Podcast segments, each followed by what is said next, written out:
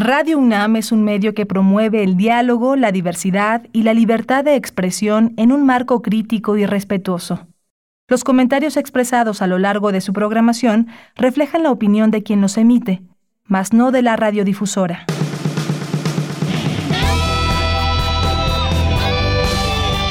Prisma RU. Relatamos al mundo.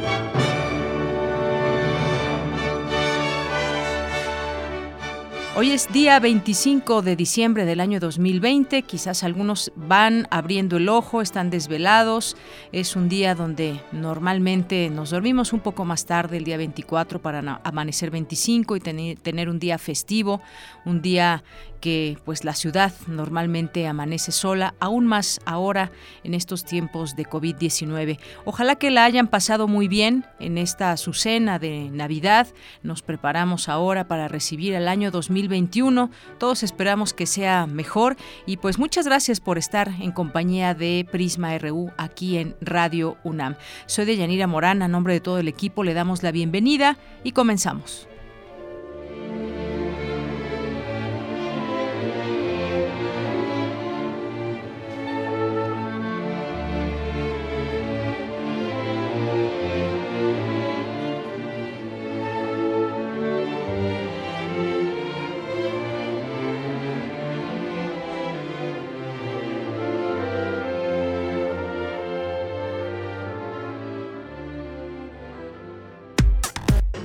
Prisma RU. Relatamos al mundo.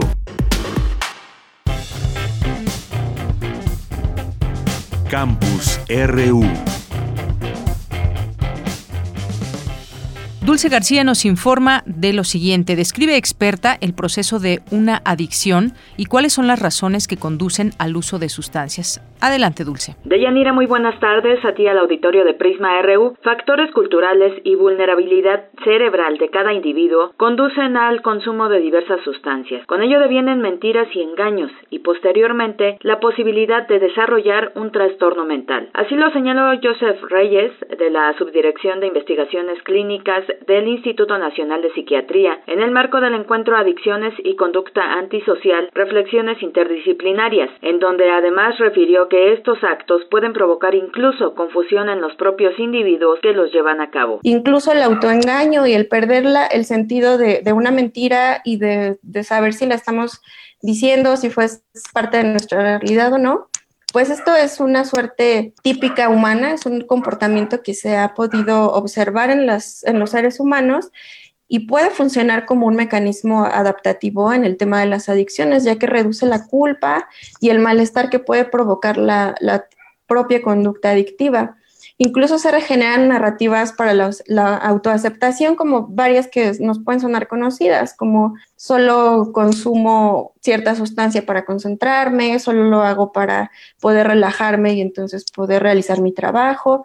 Y todo esto es, ha sido objeto de estudio para la psicopatología, pero también se ha encontrado en algunos estudios y en las últimas décadas como un elemento muy importante en el ciclo de la adicción. Joseph Reyes dijo que en el proceso de una adicción entra el autoengaño como un factor importante que puede ocasionar que el individuo tarde más en recuperarse. Quienes tienen un poco más de, o sea, el, punto de corte que indica en esta escala, más, más, más autoengaño, podrían presentar con mayor probabilidad una recaída e incluso no apegarse a los tratamientos ya sea farmacológicos o a, o a la psicoterapia. El uso de sustancias y el tener alguna conducta adictiva no es más que un reflejo de estrategias de comportamiento que tienen un devenir tanto evolutivo como del neurodesarrollo y de la ontogenia de la propia especie humana, y pues no son siempre patológicas, sin embargo forman parte de la variación normal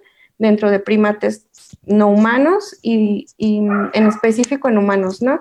Y esto es como para obtener objetivos que nos dicta nuestro contexto, nuestra, nuestro estatus social, que es obtener atención de otros o bien brindarla en este sentido altruista, asegurar estatus social, formar coaliciones, amistades y finalmente, pues como la reproducción. De Yanira Auditorio de Prisma RU, finalmente la académica dijo que las adicciones deben ser tratadas de forma multidisciplinaria para que se encuentren más opciones favorables para el tratamiento de las personas que presentan alguna de ellas. Esta es la información. Muy buenas tardes. La población indígena que vive en la Ciudad de México sufre discriminación para acceder a sus derechos. Cindy Pérez Ramírez nos cuenta. ¿Qué tal, Deyanira? Muy buenas tardes. De acuerdo con la encuesta sobre discriminación de 2018 que realizó el Consejo para Prevenir y Erradicar la Discriminación, el grupo que más sufre el rechazo en la sociedad es el indígena. El documento revela que la situación de vulnerabilidad de dicho sector se mantiene en 87.4%. Igualmente no cuentan con programas de vivienda digna y los recursos de la Secretaría de Pueblos Indígenas de la Ciudad de México, dependencia encargada de apoyar el desarrollo de las poblaciones indígenas, disminuyeron de 220 a 170 millones de pesos. Pascual de Jesús González, presidente del Movimiento de los Pueblos, Comunidades y Organizaciones Indígenas de la Ciudad de México, se refirió a la constante discriminación que viven los integrantes de pueblos indígenas. La Gustavo Madero, en la delegación Iztapalapa,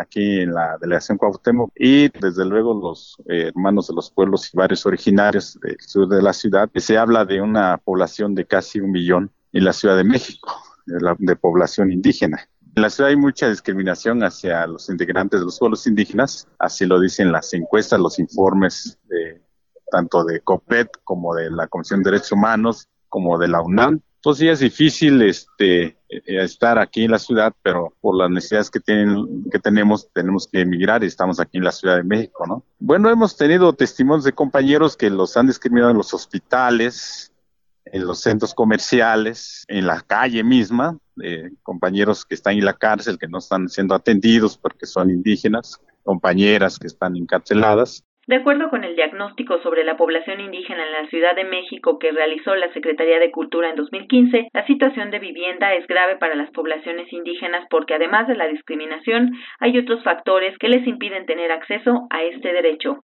Nosotros desde hace más o menos 15 años eh, empezamos a una lucha para visibilizar nuestra presencia en la ciudad. Vamos ahí luchando para que se reconozca, eh, sobre todo en la Constitución, que ya tenemos tres artículos y que nos reconocen, pues, ¿no? Como integrantes de la ciudad, pero aún tenemos mucho por hacer para que eh, nos acepten, ¿no? Falta que se haga valer, ¿no? Para que haya presupuesto, que haya políticas públicas, para que también se inhiba la discriminación y, que haya más apoyo pues hacia las comunidades y los pueblos indígenas. El gobierno de la Ciudad de México detectó mayor porcentaje de letalidad por COVID-19 en la población hablante de una lengua indígena o que se reconoce como tal debido a la precariedad socioeconómica en que vive. Hasta aquí el reporte. Muy buenas tardes. Científicos abordan el tema de la complejidad desde los sistemas, las parvadas y las sociedades. Cristina Godínez. Hola, ¿qué tal, Deyanira? Un saludo para ti, para el auditorio de Prisma RU. El Colegio Nacional presentó el coloquio Comportamientos Emergentes de Átomos a Sociedades, cuyo propósito es analizar algunos de los comportamientos que surgen en distintos sistemas biológicos y sociales como consecuencia de la interacción entre sus componentes. En su presentación, el físico Alejandro Frank se refirió a los sistemas que se autoorganizan. Si, por ejemplo, dañamos una de las escalas, por ejemplo, el plancton, del cual se alimentan microorganismos y pequeñas especies, se hace una comunicación en cascada a todo el sistema. Y eso es lo que los ecólogos entendieron desde hace mucho tiempo y que es la razón por la cual emergen enfermedades, patologías en el sistema, a pesar de eh, solo afectar una parte del sistema. El sistema es un sistema acoplado, la Tierra lo es, los seres humanos. Entonces, acá las simetrías en los sistemas elementales tienen que ver con las cantidades conservadas, que es un, un concepto importantísimo en la física, y acá parece que el concepto más importante es el de criticalidad, es decir, el equilibrio entre estas componentes la emergencia, la evolución, tienen que ver con sistemas críticos. Por su parte, Isaac Rudomín, del Centro de Ciencias de la Complejidad de la UNAM, habló de parvadas, enjambres, multitudes y sociedades. Aparte de estudiar todos estos sistemas, tanto biológicos como humanos, los podemos simular utilizando en particular modelos basados en agente y modelaremos o simularemos algunos de los comportamientos emergentes y estos, además de ayudarnos a entender lo que pasa en la naturaleza, que la parte básica es muy importante, también nos puede permitirnos mitigar algunos problemas que tenemos, evacuación de lugares en momentos de emergencia, qué pasa con la congestión de tráfico, qué pasa cuando tenemos cierto tipo de plagas y también en algunos casos simulamos pandemias como la actual. Deyanira, este es mi reporte. Buenas tardes. Prisma RU. Relatamos al mundo. Porque tu opinión es importante, síguenos en nuestras redes sociales, en Facebook como Prisma RU y en Twitter como arroba PrismaRU con el cambio climático se puede dar una catástrofe peor que la que se vive actualmente con la COVID-19.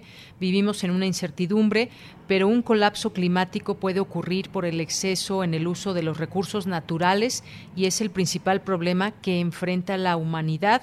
Así lo advierte la doctora Lisbeth Sagol Sales, que es doctora en filosofía y académica de la Facultad de Filosofía y Letras de la UNAM y quien ya se encuentra con nosotros vía telefónica. Bienvenida, doctora. Buenas tardes. ¿Qué tal? Buenas tardes. Doctora, pues cuando hablamos de pandemia, de inmediato pensamos en, la salud y pensamos también en la parte económica, que está seriamente afectada, pero no deberíamos dejar de preocuparnos por la parte del medio ambiente. ¿Qué tan grave es el impacto para el planeta? ¿A qué nos enfrentamos con el cambio climático? Sí, el asunto es que la pandemia mm, está íntimamente ligada con el cambio climático es decir, eh, si no hubiéramos llegado a este exceso de cambio climático, no se hubiera dado la pandemia. Y no es que el calor haya este traído al bicho, como en el caso del Zika, ¿no? El Zika sí fue que el calor hizo posible que este que ese virus llamado Zika se trasladara de un lugar a otro. Pero no, aquí el problema es que el cambio climático está provocando la sexta extinción de especies, como sabemos, y al disminuir la biodiversidad, al acabarse las especies mayores y los bosques, entonces el, el virus del COVID siempre ha vivido allá, o en sus versiones anteriores ha vivido allá en, en, los bosques, pero ahora bajó, porque ya no hay especies que lo hospeden. Entonces baja, invade más al murciélago y al, y al ratón, o sea, a especies cercanas a nuestro hábitat. Y, Esto que usted nos dice es muy importante. Entonces, a ver, el virus sí sabíamos que siempre ha vivido, pero cómo se generó ese esa llegada al ser humano es justamente lo que nos mantiene de pronto es preocupados. Tiene que ver las consecuencias del cambio climático. Es decir, la quemazón del, del planeta, el exceso de calor, está matando especies, especies mayores que dejan el campo libre para que baje el virus a especies menores. Su premisa entonces es que el virus llegó a nosotros por eh, justamente ese tema del cambio climático. Exactamente, exacto, por la devastación de especies, porque estamos acabando con la biodiversidad. Estamos acabando con la biodiversidad y esto a su vez también sabemos en este cambio climático, pues la temperatura aumenta, está el tema también del deshielo eh, de los glaciares. ¿Qué, ¿Qué factores, doctora, debemos atender de manera urgente como sociedad, como gobiernos, como planeta? Claro, sí, es urgente porque se esperaba en, en los cálculos de la ecología que el deshielo del Ártico, que hemos empezado a ver desde hace ya años, iba a ser eh, para el 2050 y sin embargo se está acelerando. Entonces sí, nos tenemos que buscar maneras de tratar de evitar esto porque si llega a, a niveles mínimos, se va a destapar la capa de metano que está enterrada eh, en la parte baja de esos glaciares y ese metano va a provocar una temperatura insoportable para las plantas, para los animales y para los humanos. O sea, eso es lo que llaman un punto de inflexión. No habría retorno, un punto de no retorno. Esa sería la catástrofe total. Entonces sí tenemos que evitarlo.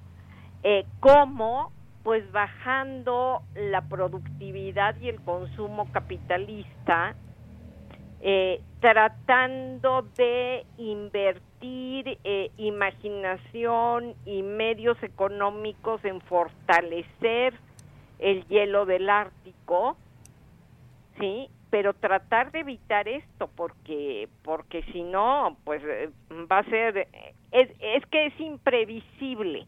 No podemos decir con toda seguridad este va a pasar en tal fecha pero tampoco podemos negarlo Bien, pues estamos platicando con la doctora Lisbeth eh, Sagols, eh, que es doctora en filosofía, académica de la Facultad de Filosofía, además es estudiosa de la ética ambiental y el ecofeminismo. Esto que usted menciona del capitalismo, eh, ¿qué, ¿qué relación tendría o cómo debería cambiar?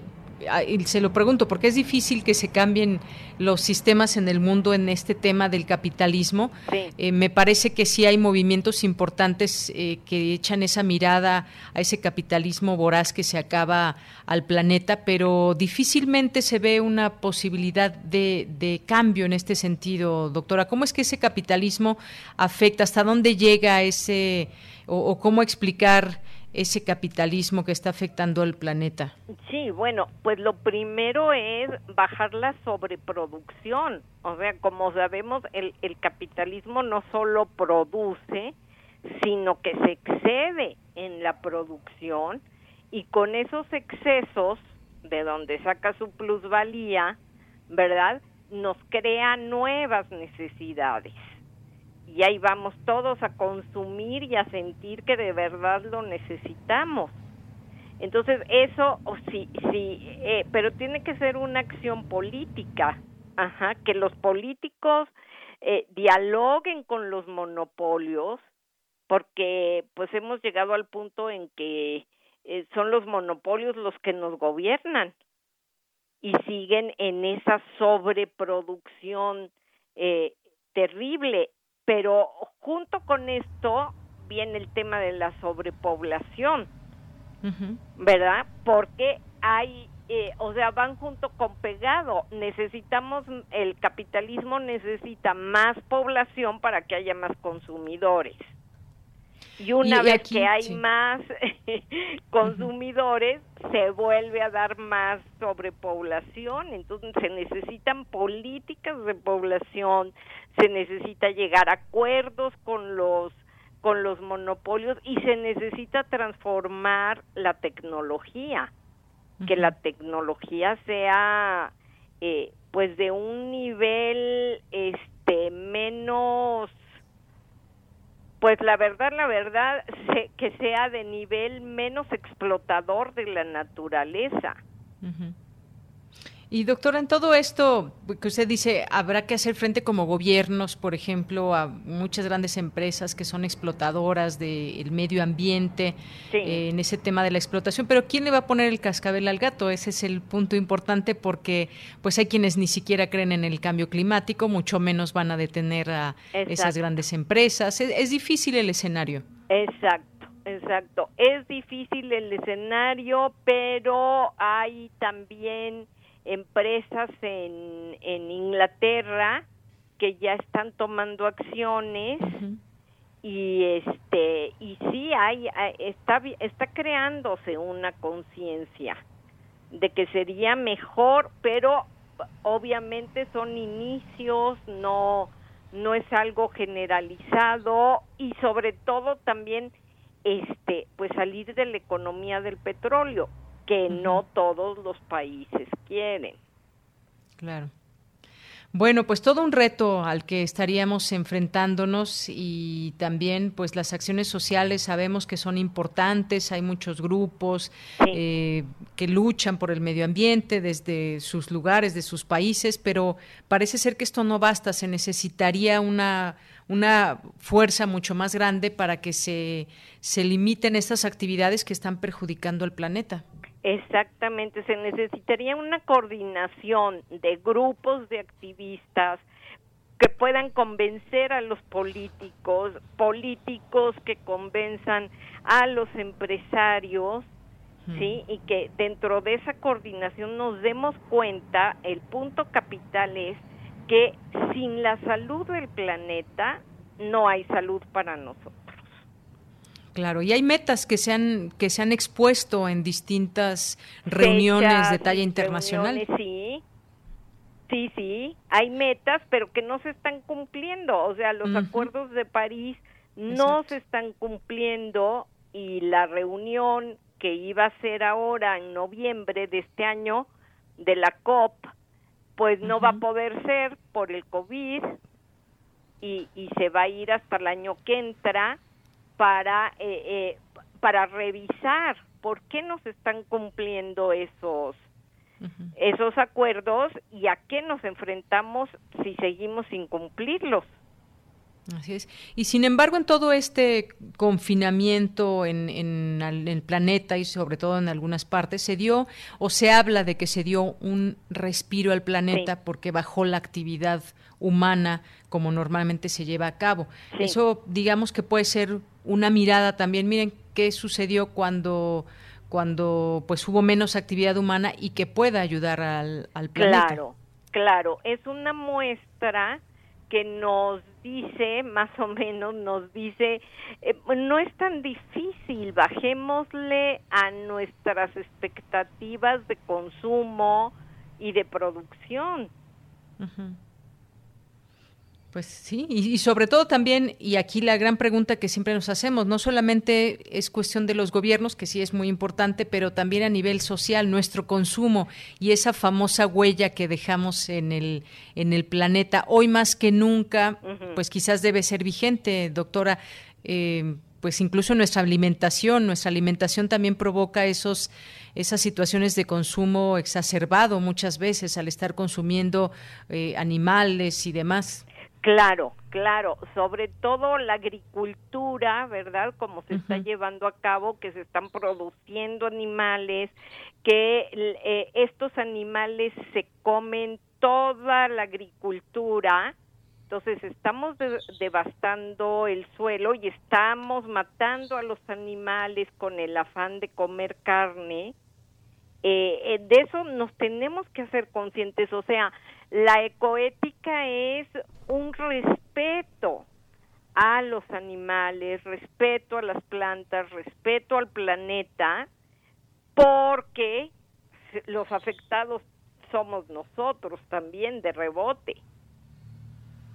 Pues sí, somos los, los afectados de todas estas actividades que se dan de una manera en grande, que explotan al planeta, que explotan los bosques y los ríos y todo lo que lo que ya sabemos. Y sí efectivamente toda esta cadena alimenticia también los animales que consumimos a su vez también pues consumen y tienen que ver con todo este tema de la agricultura.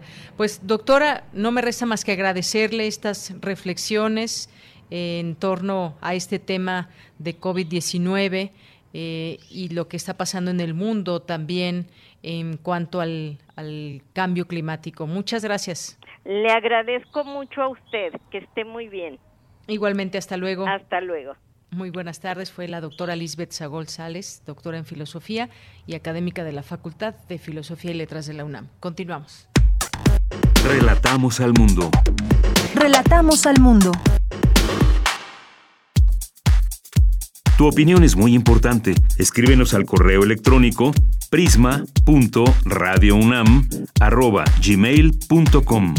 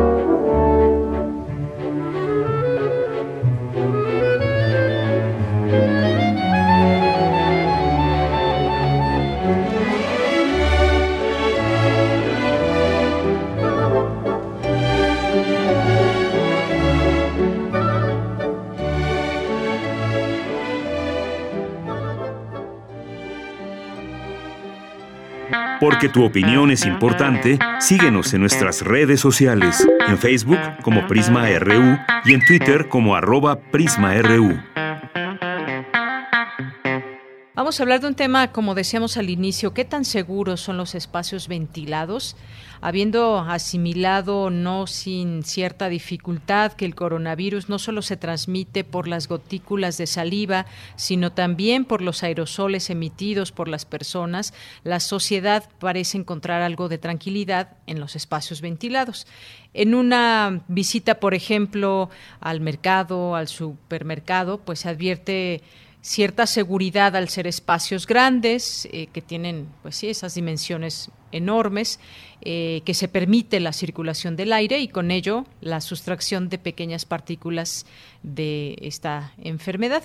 Lo mismo que en otros en otros sitios incluso en el transporte público aun cuando de pronto puede ser estrecha convivencia que no deja de ser un riesgo inevitable para quienes eh, no tienen otra alternativa más que transportarse en, el transporte público, las eh, corrientes de aire que ingresan por las ventanas abiertas pueden ofrecer un respiro ante la sensación de infección inminente. Pero, ¿es realmente así? ¿O qué tanto sabemos de todo esto? Pues platiquemos de este tema con el doctor Rubén Ávila Rodríguez, que es coordinador de la Unidad de Modelación de Flujos Ambientales, Biológicos e Industriales de la Facultad de Ingeniería. ¿Qué tal, doctor? ¿Cómo está? Bienvenido. Buenas tardes. Buenas tardes, muy buenas tardes. Muchas gracias por la oportunidad de dar a conocer nuestros estudios que llevamos a cabo en la UMOFAB y la Facultad de Ingeniería. Muchas gracias. Pues gracias a usted, doctor, por eh, convidarnos de, esta, de estos estudios. Los resultados de, un intenso estudio justamente realizado por ingenieros de la UNAM permite dilucidar que la mera circulación de aire que proviene o que proveen algunos sistemas de ventilación no representa necesariamente una forma de evitar la, la, concentración de partículas con potencial infeccioso. ¿Nos podría explicar cómo llegan a estas conclusiones, doctor? Claro, mire usted, nosotros haciendo uso de, los modelos matemáticos y computacionales se han desarrollado durante más, cerca de 40 años en, la Facultad de Ingeniería, eh, por un servidor de usted y por mis eh, colegas, eh, colaboradores y mis estudiantes y ex estudiantes de maestría y doctorado y licenciatura. hemos nos hemos dado la tarea de modelar y simular la dispersión de, la trayectoria de partículas en gotas de saliva, en este caso, en espacios públicos confinados, que pueden ser las salas de hospital, los, eh, como usted mencionó, los el transporte público, ¿no? Y además también salones de clase. Y hemos nosotros identificado efectivamente eh, si tenemos corrientes de aire simuladas a través de métodos computacionales, eh, determinamos la trayectoria de las partículas. Obviamente la concentración, la precipitación, eh, hacia dónde se van a impregnar estas gotas de saliva, ¿no? Y definitivamente eh, en, función de las corrientes de aire, entonces bajamos, se baja la concentración de las gotas de saliva, implicando en consecuencia el riesgo hacia, hacia la población disminuye.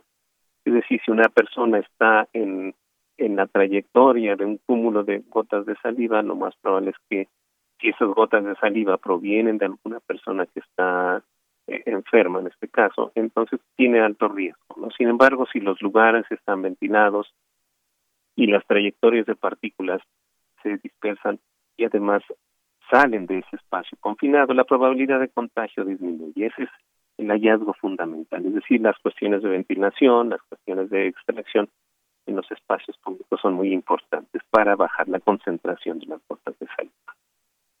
Así es. Ahora bien, eh, recurriendo a todos estos eh, elementos que tuvieron en el estudio, eh, yo le preguntaría, este punto es importante hablar de qué es mejor, ventilación o extracción y qué implica cada una de ellas.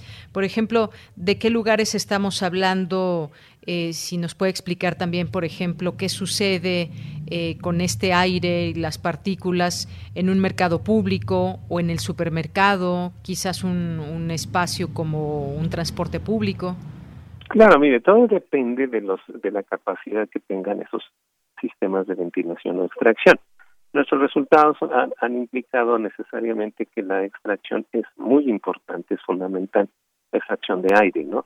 Sin embargo, si nosotros estamos incorporando aire, si estamos inyectando aire hacia el, hacia el recinto semiconfinado, entonces sí hay un poco mayor riesgo hacia la población, porque inyectando aire hacia el espacio confinado únicamente tenemos recirculación del aire en ese espacio. Sin embargo, la extracción es muy importante porque entonces permite renovar permite renovar el, aire que, está siendo respirado y que está transportando las gotas de saliva emitidas por las personas. Definitivamente uno de nuestros hallazgos importantes en espacios cerrados es la extracción, es decir, los extractores deben de estar actuando de manera adecuada. Además, los sistemas de ventilación natural, como es el caso del transporte, del transporte público, y recomendamos que las ventanas estén abiertas para que exista mayor recirculación de aire y la concentración de las gotículas disminuya.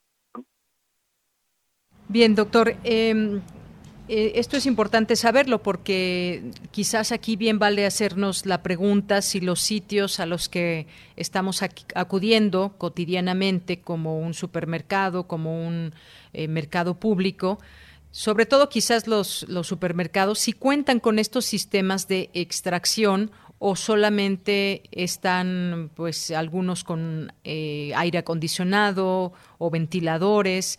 Esto, ¿cómo, ¿cómo sabemos cuando entramos a un lugar o cómo podemos detectar si estamos o no en riesgo y cómo es esta ventilación, si es de extracción o son pues eh, ventiladores nada más?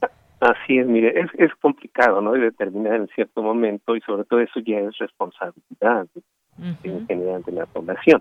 Estos estudios van encaminados hacia la nueva normalidad, es decir, se tienen que generar en el futuro nuevas reglas, nuevas normas hacia los diferentes sectores, ¿no? Los sectores empresariales, la parte industrial, el, los, el, la parte comercial también, ¿no?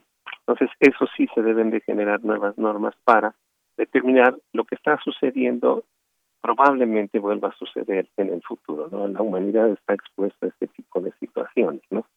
Entonces sí se debe de haber debe de haber una apertura para que las las empresas, el sector educativo, el sector salud, el sector turístico, de entretenimiento, el sector inmobiliario, por supuesto, los nuevos diseños deben de enfocarse hacia hacer estudios como lo que nosotros estamos llevando a cabo en términos de determinar la trayectoria de las gotas de saliva, sobre todo si el espacio está, eh, digamos, eh, repleto de personas. Entonces, si tenemos, eso va enfocado. En la actualidad todavía no se generan esas reglas, esas normas de protección a la, a la población. ¿no? pues es difícil en ese momento. ¿no? Claro, eso que dices es muy importante porque hacia allá iríamos en esta nueva normalidad. Y es que me parece que a este punto vale bien la pena hacer esta diferencia. Una cosa son los espacios abiertos, que podemos estar en sitios como eh, la calle, y hay sitios ventilados y esa ventilación es una ventilación que puede ser artificial o puede ser también natural dentro de ese mismo espacio, como los mercados públicos. ¿Es así? Así es. Definitivamente las, los aerosoles, las microgotas de, saliva, nosotros no la observamos. Sin embargo, los modelos matemáticos a los cuales hacemos uso de trayectoria y dispersión de partículas sí se observan de manera, eh, digamos, virtual, ¿no? Entonces, cuando alguien está en un espacio confinado, eh, las personas están hablando, no observamos la trayectoria de esas partículas o microgotas de saliva. Sin embargo, sí, estos modelos permiten identificar hacia dónde van esas gotas, si está actuando de manera adecuada los sistemas de extracción, los sistemas de ventilación, los sistemas naturales, ¿no? De ventilación. Entonces, por eso es importante llevar a cabo este tipo de estudios para esta llamada nueva normalidad. Muy bien. Y entonces, en este sentido, sería mejor ir migrando hacia la extracción que a la ventilación. Bueno, en principio, ¿no? En principio, ese es uno de los hallazgos que hemos nosotros notado en espacios, digamos, eh, semi-confinados, como es el caso de mercados de conveniencia, en el caso de, salones de clase, sistemas de transporte. Sin embargo, sí valdría la pena hacer eh, énfasis en llevar a cabo estos estudios y hacer un patrón comparativo entre esos dos sistemas, ¿no? De, de ventilación o de extracción, ¿no? Así es, doctor. Ahora, vamos a tomar algunos ejemplos prácticos porque, por ejemplo, un viaje en avión, se habla, tuvimos aquí en algún momento una entrevista donde nos hablaban de que ese aire no está contaminado y no está corriendo para todos en el mismo sitio que es el propio avión. Eh, avión. Está el caso, por ejemplo, de los cines, está el caso de los gimnasios, que son lugares cerrados donde la gente pues necesita ventilación, ya sea con aire acondicionado, ventiladores. Pienso, por ejemplo, en museos. Todo esto eh, ¿Actualmente se sabe cómo está ocurriendo ese tema de la ventilación? Definitivamente yo, yo eh, diría que no, porque eh, estos estudios no se han llevado a cabo. Se han tomado las medidas correspondientes adecuadas por a través de los gobiernos a nivel internacional. Usted sabe de la sana distancia, de no incorporar muchas personas en lugares cerrados conforme se va abriendo las economías. Sin embargo, diría yo, es muy recomendable llevar a cabo este tipo de estudios. Son complicados, es complejo llevar resolver las ecuaciones que nosotros estamos familiarizados, las ecuaciones de la mecánica de los fluidos. Entonces, eh, actualmente no se, no se llevan a cabo estos tipos de estudios. En el caso de los aviones hay una anécdota, efectivamente, en una, en una empresa internacional en donde el piloto eh, transportó a unas personas hacia un país y el piloto no tenía eh, esta enfermedad cuando regresó a su país de origen, este, eh, eh, fue detectado con la enfermedad. Dio positivo. Así es, fue, dio positivo y entonces es necesario llevar a cabo también una evaluación de los sistemas de ventilación. Ahora, en este punto quisiera yo hacer mención que nuestra actividad va enfocada a determinar la trayectoria de las microgotas de saliva. Aquí quisiera yo aprovechar este, este espacio que ustedes nos brindan para hacer un llamado a la comunidad eh, de la salud, porque nosotros necesitamos incorporar eh, la carga viral hacia nuestros microgotes de saliva y determinar con el auxilio de, las eh, personas dedicadas al ámbito de la salud, los virólogos, los aerobiólogos, para que se determine de manera conjunta cuál es la concentración requerida para que una persona le salga positivo, ¿no? Entonces, sí, nosotros estamos determinando trayectorias de, gotas de saliva o evaporación. Sin embargo, hace falta esa componente, ¿no? Porque en realidad, bajo cierta concentración de estas gotas de saliva, que son que vienen eh, cargadas con el virus, eh, están afectando a la humanidad. Eso es un punto muy importante. Y sí, yo hago un llamado a las personas de ese sector salud que eh, incorporemos de manera conjunta a través de, los especialistas de salud de la UNAM, para que determinemos y demos alguna respuesta adecuada a toda esta incertidumbre que existe de, de los contagios de la población. Claro. Eh, sí, porque en este sentido, ahora que, por ejemplo, ya están abiertos los restaurantes y que se exige eh, de parte de las autoridades una sana distancia entre mesa y mesa, supongamos que estamos en un lugar muy cálido como Acapulco, como Cancún, algún lugar de, costa, entonces llegamos a ese restaurante que se genera un calor dentro de él y las personas pues ponen un, un, ventilador, un enorme ventilador y al estar las personas platicando entre sí, comiendo, pues ese aire con una persona que esté contaminada podría contaminar a todas las demás personas. Por supuesto, esa es la necesidad de llevar a cabo este tipo de estudios. No necesariamente un ventilador va a permitir que, que, baje la concentración de los microgotas de saliva que pueden estar contaminadas. Entonces, estos estudios, al activarse los sistemas de ventilación, el punto principal es que baje la concentración de las gotas y que sean extraídas de ese, de ese, ámbito, del restaurante, del salón de Es, va enfocado a ese tipo de estudios, ¿no? Entonces, eh, pero también existe la otra posibilidad en la cuestión de la contaminación. O sea, si tenemos alta contaminación, ¿cuál es la relación que existe entre la contaminación ambiental en general con los niveles de contagio y los niveles de, de, funciones incluso? Que también estamos abordando ese tema a través de las metodologías de la inteligencia artificial. Este es un tema que estamos proponiendo para que se lleve a cabo esta, este tipo de análisis a través de la, la relación entre la contaminación y los niveles de contagio. Porque nosotros estamos proponiendo extraer las microgotas de saliva hacia el medio ambiente, que no esté confinado en las salas de cine. Sin embargo, también viene la componente atmosférica que va a transportar esas microgotas de saliva. Probablemente se impregnen en las, las eh, pequeñas PM2.5, por ejemplo, y sean transportadas por el medio ambiente hacia ciertas zonas de, de, alta concentración, que también la población está en riesgo, ¿no? Sin embargo, respirarlas, pues no se entra Sin embargo, ya en el medio ambiente baja la concentración, entonces hay menos probabilidad de contagio. ¿no? Pues sí.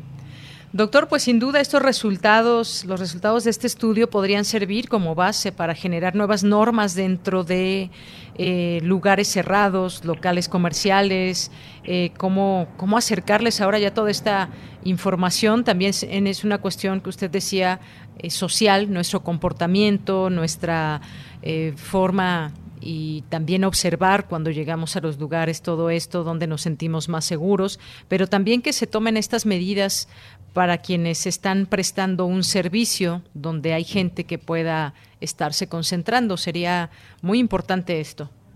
Claro, eso es, digamos, una responsabilidad compartida, ¿no? Tanto la parte de los, sectores empresariales de los diferentes índoles, ¿no? De, sectores, como la parte gubernamental. Por eso eh, sí eh, aprovecho y, agradezco mucho este espacio, porque sí es necesario llevar a cabo un tipo de estudios. De otra, forma, de otra manera se están tomando medidas adecuadas, pero que tienen cierta incertidumbre.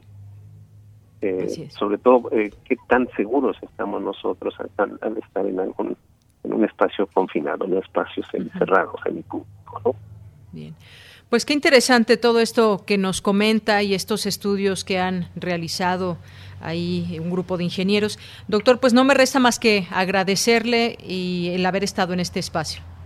No, al contrario, les agradezco a ustedes y aprovecho también para agradecer a las autoridades de la Facultad de Ingeniería y al rector en este caso, que nos están apoyando en términos de hacer ese enlace con la comunidad de, la salud. ¿no? Muy bien. Pues doctor Rubén Ávila Rodríguez, muchísimas gracias y buenas tardes. Muchas gracias a ustedes. Estamos a sus órdenes. Gracias, buenas tardes. Fue el doctor Rubén Ávila Rodríguez, coordinador de la Unidad de Remodelación de Flujos Ambientales, Biológicos e Industriales de la Facultad de Ingeniería de la UNAM. Relatamos al mundo.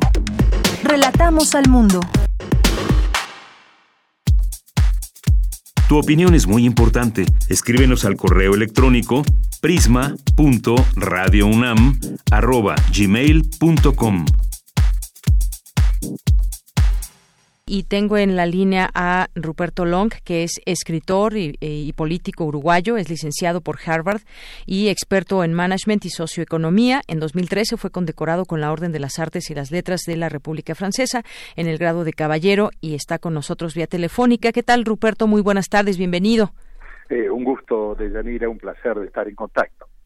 Eh, pues Ruperto, vamos a platicar de esta novela tuya, de este libro, La niña que miraba los trenes partir, que es una eh, novela que, hay que decirlo, está inspirada en hechos reales y además de producto de una investigación muy amplia, muy profunda por parte tuya eh, sobre una época en la que hubo xenofobia, persecuciones, guerras, migraciones. Cuéntanos un poco sobre este libro, esta que, novela que nos presentas.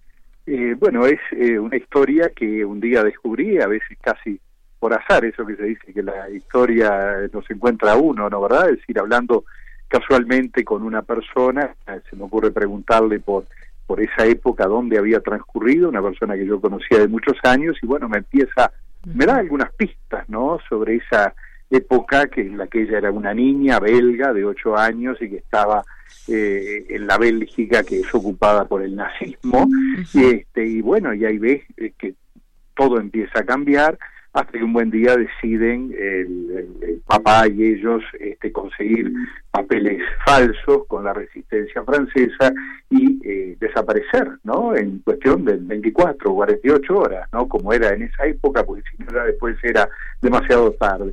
Eh, bueno, ella me dijo esas alguna de estas pistas este, por ejemplo, también le pregunté, le digo, bueno, dime, Charlotte, que es, es, un hombre, ¿dónde te escondías? Y bueno, dice, por ejemplo, en, el Lyon estuve un año eh, adentro de un ropero, ¿no? este Y bueno, y esas cosas eh, fueron las que me motivaron, dije, bueno, esta es una historia de vida que hay que conocer. Pero ella no quería contarla, como es muy común en los sobrevivientes, ¿no? Que, que, ah, entienden que, que, su historia no merece ser eh, contada, que, que tal vez lo único que merece ser recordado son eh, las personas que, que, fallecieron, que fueron eh, muertas en los campos y todo eso. Pero bueno, al final, después de un buen tiempo, decidió abrirse e iniciamos un viaje, ¿no? En el recuerdo, este, en la búsqueda de, de, de, de, de, otras historias también, de otras personas de la misma época y de documentos y visitando los, los lugares, los lugares que ella nunca quiso, por supuesto, volver a esos lugares. Entonces fuimos redescubriendo esa historia, que por supuesto está acá relatada como una novela, ¿no verdad? Para darle, eh, poderle dar toda la, digamos, los otros componentes que la misma eh, tiene de, una época muy compleja y que, como eh, tú bien decías, este, se vio mucho de lo peor del ser humano, ¿no verdad? Es decir, salir a luz pero también, ¿eh? y yo creo que esta historia, este libro en particular, lo rescata también mucho de lo mejor ¿eh? del ser humano, ¿no? De, gente capaz de cosas maravillosas por, por un semejante, por supuesto que por un ser querido, pero a veces también por un ser desconocido, ¿no? Claro. Y bueno, eh, de eso trata Así es, y como bien decías, Charlotte, esa niña belga que, que va platicando esta, esta historia, una gran historia, como tú dices, y, creo que esta experiencia que, que, introduces es muy importante que, que, la menciones, cómo nació la idea de, esta, de este libro, y sí, hablar desde, desde los sobrevivientes también, pues debe ser una situación bastante difícil, justamente desde dónde se cuenta esta novela, porque también, entre otros personajes, ya mencionabas a Charlotte, está Alter, su tío, por ejemplo, que también, pues es un, eh, personaje que, que padeció eh, una situación muy fuerte, trabajaba en uno de los guetos donde, donde Hitler ordena confinar a los judíos. Cuéntame también un poco desde dónde se, se cuenta esta novela. Eh, aquí se cuenta en, varias voces, en unas cuantas voces, o sea, no, no es el, el narrador que está contando su historia, sino que son en gran medida los personajes que están contando su historia, la propia Charlotte y otros, este y allí está este tío de ella que era en realidad un muchacho joven de veintipocos años que estaba en Lieja con ellos estudiando ingeniería pero que eh, toma eh, una decisión totalmente distinta a la que toma Charlotte y su familia. Dice, no, yo vuelvo a donde están mis padres, que era Polonia, y voy a defenderlos y voy a ayudarlos. bueno, y en realidad va a meterse a, a la boca del lobo, un pequeño pueblo, Konski, que poco tiempo después ya se establece un gueto y en el gueto empieza a haber toda una, eh, en fin, toda una, situación eh, terrible que él trata de enfrentar a su vez a su manera, eh, bueno, y suceden por supuesto una serie de cosas, pero luego también en la historia entran en escena otros personajes, este, si bien siempre la historia de Charlotte es un poco la, central, ¿no? la, niña que miraba los trenes partir, pero aparecen otros. Y aparece, por ejemplo, un soldado, un uruguayo, eh, que se alista eh, como voluntario para participar en la, eh, en la, en la defensa de, de, Francia, de la Francia libre, es decir, este, y se cruza el océano y se alista eh, era muy difícil ya incluso ser admitido en el ejército. Luego que es admitido lo mandan a la legión extranjera y lo mandan a pelear al norte de África donde participa de las batallas eh, fundamentales como Bir Hakeim, el Alamein, para detener, tratar de detener el avance de Rommel, ¿no?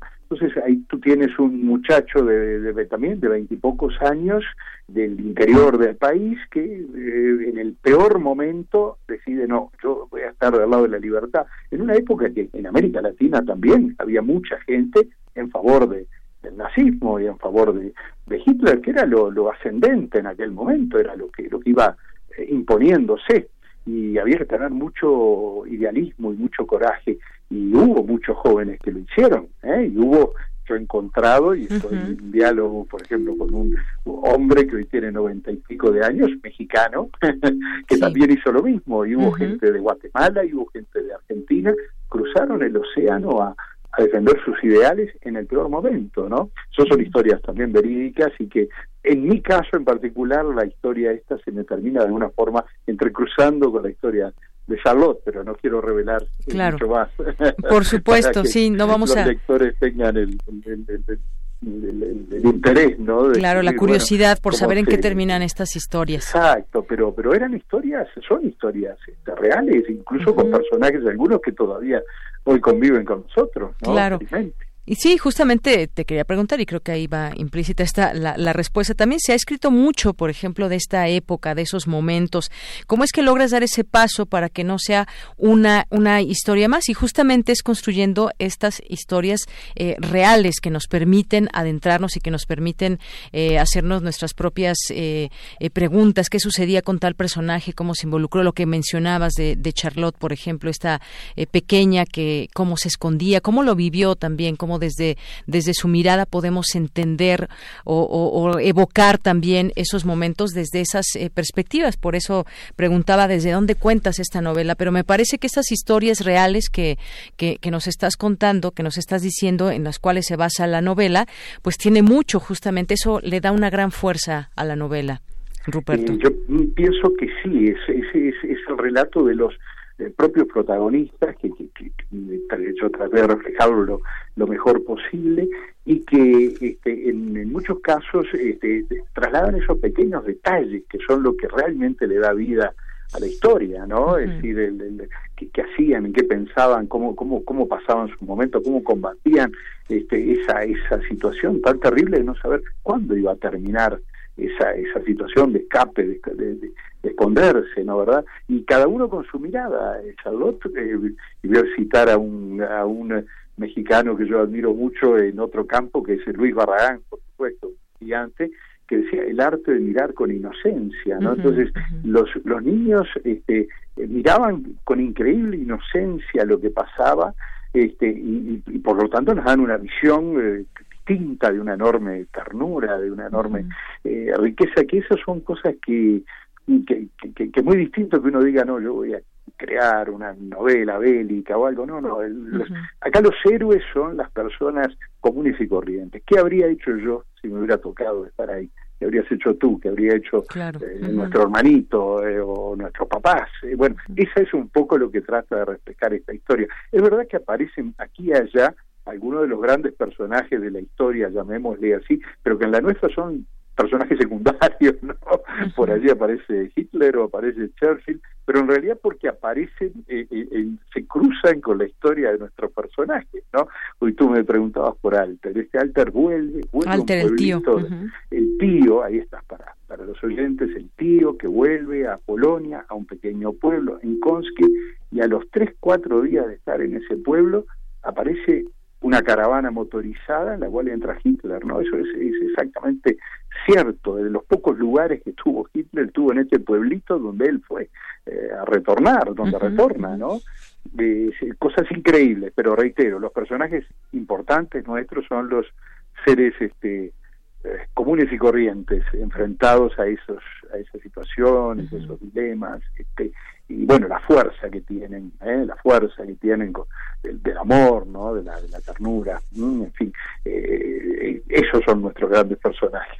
Claro que sí. La niña que miraba los trenes partir y que es, eh, pues, más allá de, de, la barbarie que implican todos estos hechos situándonos en aquella época, pues también encontramos esas historias de amor, esa defensa de la vida, de la libertad, eh, del prójimo, de la tierra natal, porque estamos hablando de historias también donde se ven forzadamente a migrar a otro lugar donde desconocen qué va a suceder, no es algo que esté eh, planeado en sus vidas y esto le da pues también ese eh, cariz de una aventura eh, que van a pasar que puede ser eh, todo negativo, pero también en ellos se entrelaza pues la vida de los seres humanos que son ellos que, que estaban huyendo de toda esta barbarie. Sí, ya sabemos, digamos, que esa época fue tal vez una de las más trágicas y oscuras de la historia de la humanidad. Eso ya lo sabemos y lo hemos visto mucho en, cine, en películas, en libros también. Yo voy un poco por otro lado, voy más por el lado de la de la luz, ¿no? Voy porque estas personas a los que lograron sobrevivir y los que no lograron sobrevivir pusieron una fuerza, un amor a la vida, un, una, una ayuda a, a, un semejante que, que, que, a veces era, por supuesto, un, ser muy cercano, pero otras veces era ayudar a otro que estaba en la misma situación y que ni, ni conocía. Entonces, eh, a, esa, a esa maldad terrible que fue el nazismo y que, que, no es que se dio en muchas naciones, no hay que envidiárselo a una sola nación, nazis hubo en muchos lados, a esa maldad se opone a una fuerza del amor, de la, de la lucha por la vida, por la libertad, extraordinaria en seres comunes y corrientes.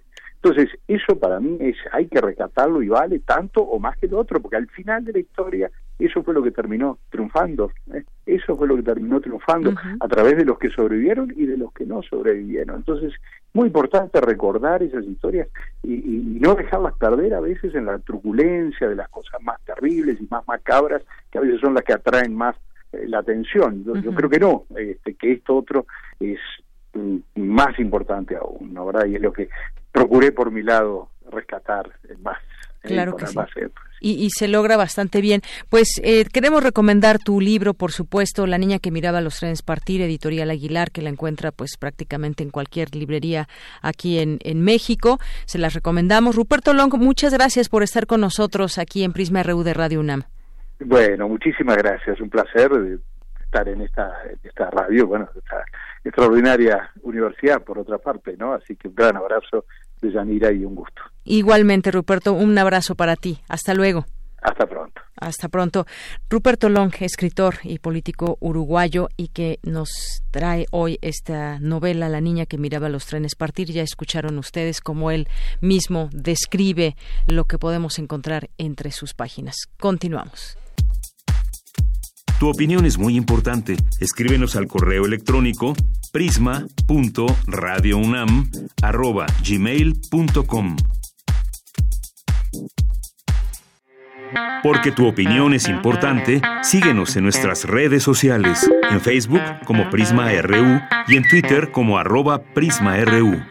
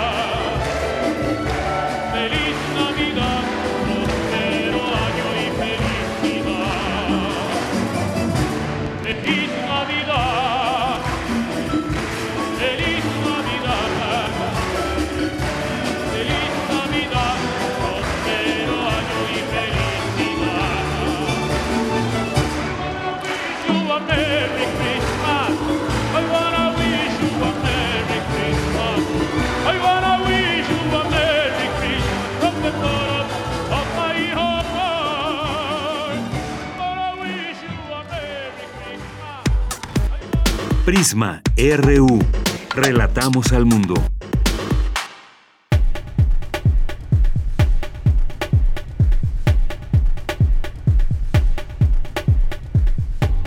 La pandemia por COVID-19 podría significar una ruptura antropológica, señalan académicos. Cuéntanos, Dulce García.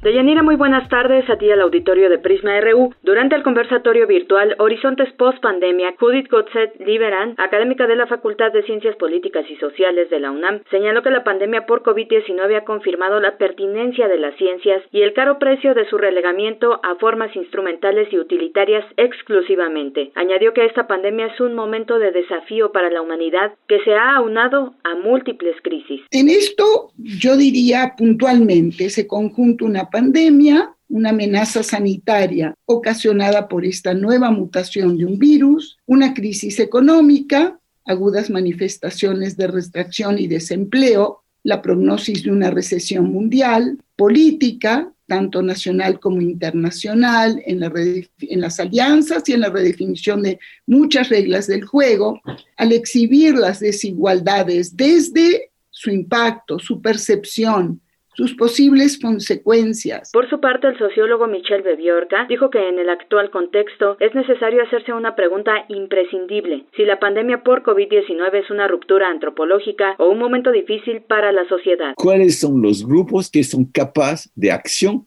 y cuáles son los grupos que no son capaces de acción? Es tal vez una ruptura cultural, una ruptura antropológica que tal vez va a empezar. Pero aquí hay que discutir. Se sabe muy bien que si un fenómeno de este tipo no es de mucho más meses, la gente le van a olvidar y va a regresar a la vida de antes. No es el mismo si es años y años a vivir con un virus. Entonces, ¿cuáles son las condiciones que hacen que lo que vivemos es una ruptura antropológica o que es un momento difícil para nuestras sociedades. Esas son cuestiones interesantes. El sociólogo añadió que el tema de la morbilidad va a cambiar drásticamente, pues estará conectada con temas ecológicos muy importantes en los que las ciencias sociales tendrán un papel principal, puesto que se relacionará con los desechos, el uso de automóviles, la reducción de emisiones a la atmósfera, entre otros retos. Hasta aquí el reporte. Muy buenas tardes. Los espacios públicos en las ciudades, como en la Ciudad de México, son testigos de cambios sociales. Adelante, Cindy Pérez. Deyanira, un saludo para ti para todo nuestro auditorio. La recuperación de espacios públicos como parques, plazas, bajo puentes, jardines, calles y todas aquellas áreas de tránsito común permite fomentar la sana convivencia entre las personas y reconstruir el tejido social. Francisco Rodríguez Ramos, académico de la Escuela Nacional de Trabajo Social de la UNAM, explicó que estas áreas son los elementos estructurales destinados para el uso y disfrute colectivo recurrentemente se ha escuchado que el espacio público es como un eje central de debate en la actualidad. La idea de las plazas, los parques, los jardines juegan eh, parte esencial del espacio público, pero habría que agregar que no es solo eso, sino que es el lugar en donde se desarrolla y se refuerza el tejido social urbano y la cohesión social y se desarrollan las prácticas de ciudadanía, producto de las políticas para disminuir la violencia, se han disminuido los espacios. En el espacio público donde las personas realizan actividades compartidas individuales o en grupo de mercadeo, tránsito, recreación, juego o cultura, cualquier persona tiene derecho a entrar y permanecer sin ser excluido por su condición personal, social o económica.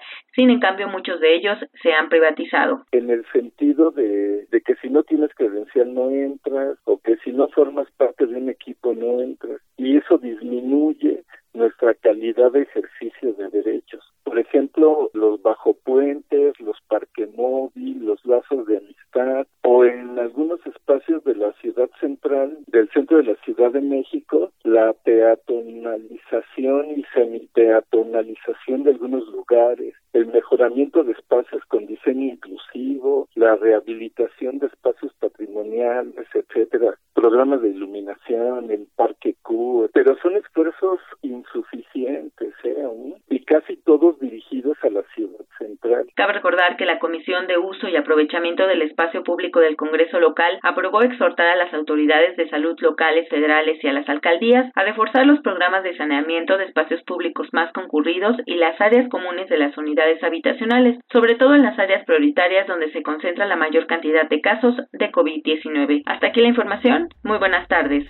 Nuestra compañera Cristina Godínez nos platica sobre en la sociedad occidental se debe revalorar a las personas adultas mayores, señala académica.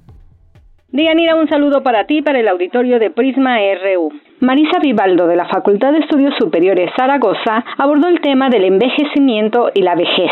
Dijo que a lo largo de la historia de la humanidad se les ha visto como algo prescindibles y el problema que viven muchos adultos mayores es el de convivir en una sociedad que no los considera importantes.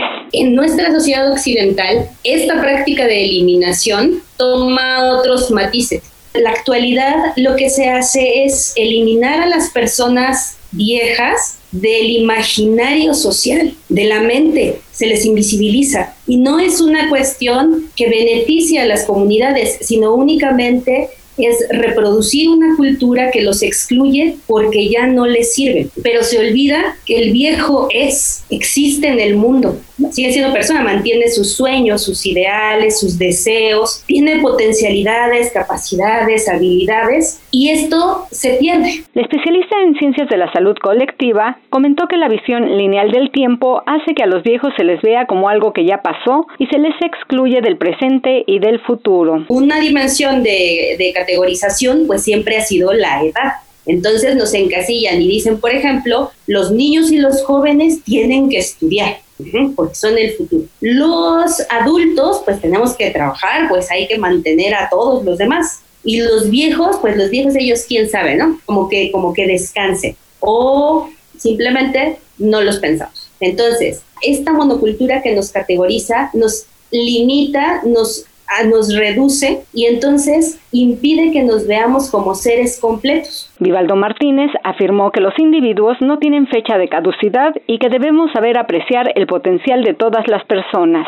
Deyanira, este es mi reporte. Buenas tardes. Porque tu opinión es importante, síguenos en nuestras redes sociales, en Facebook como Prisma RU y en Twitter como arroba PrismaRU. Relatamos al mundo. Relatamos al mundo.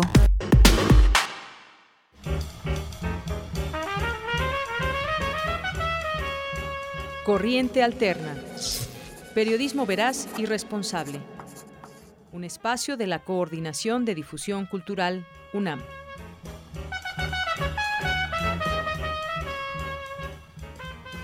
Bien, pues estamos ya en Corriente Alterna, este espacio que tenemos todos los viernes con esta unidad de investigaciones y pues bueno, hoy, hoy vamos a estar con, eh, pues con, con Karina Feliciano, también vamos a estar eh, con Aranza Alvarado platicando sobre pues lo que lo que han hecho desde Corriente Alterna, porque becarios y becarias de este proyecto participaron con Universo de Letras en el homenaje a José Emilio Pacheco, en particular sobre su obra periodística.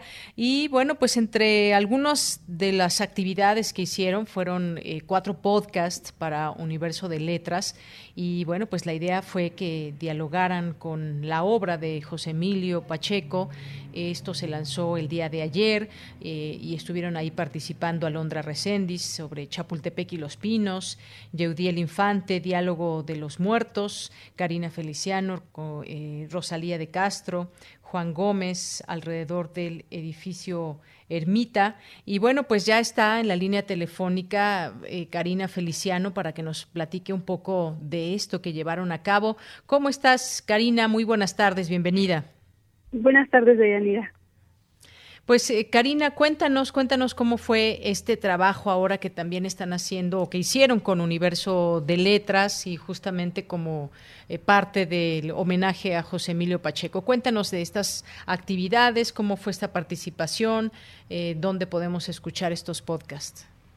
sí, bueno, justo como, como ya mencionaste al principio, pues hicieron, bueno, hubieron varias actividades primero, bueno, fueron estos podcasts que están saliendo como, apenas salieron dos me parece, y pues justo somos eh, nosotros eh, becarios y becarios hablando de algunos textos, bueno, de las columnas del inventario de José Emilio Pacheco y pues es más como un diálogo con el texto, ¿no? Como cómo es que eh, pues repensamos la realidad desde esta mirada que bueno pues podemos encontrar en este en esta antología y también hubieron y bueno el día de ayer se llevó a cabo la primera mesa de diálogo en donde justo moderó mi compañera eh, Aranza Alvarado.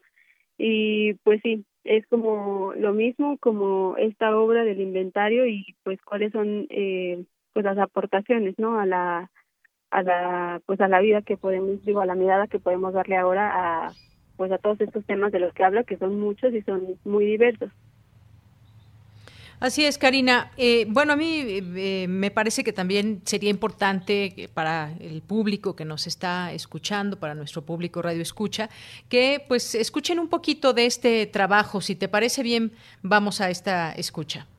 Sí. Adelante. Esto es José Emilio Pacheco desde la mirada de los becarios de Corriente Alterna.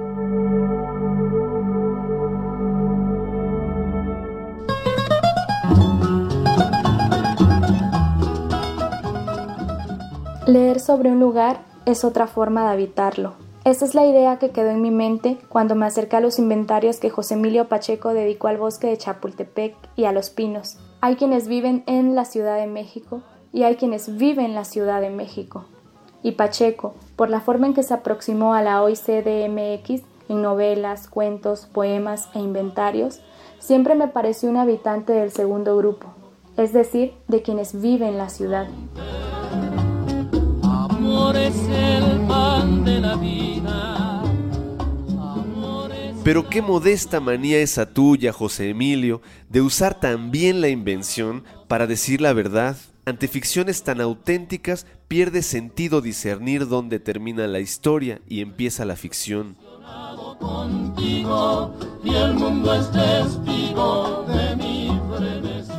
Durante gran parte de mi infancia y adolescencia pensaba que no había mujeres escritoras. Suena ilógico, ¿cierto? Pero yo pensaba eso, en parte porque mi acceso a obras literarias era limitado, pero también porque los materiales de divulgación que conocía relataban historias escritas por hombres.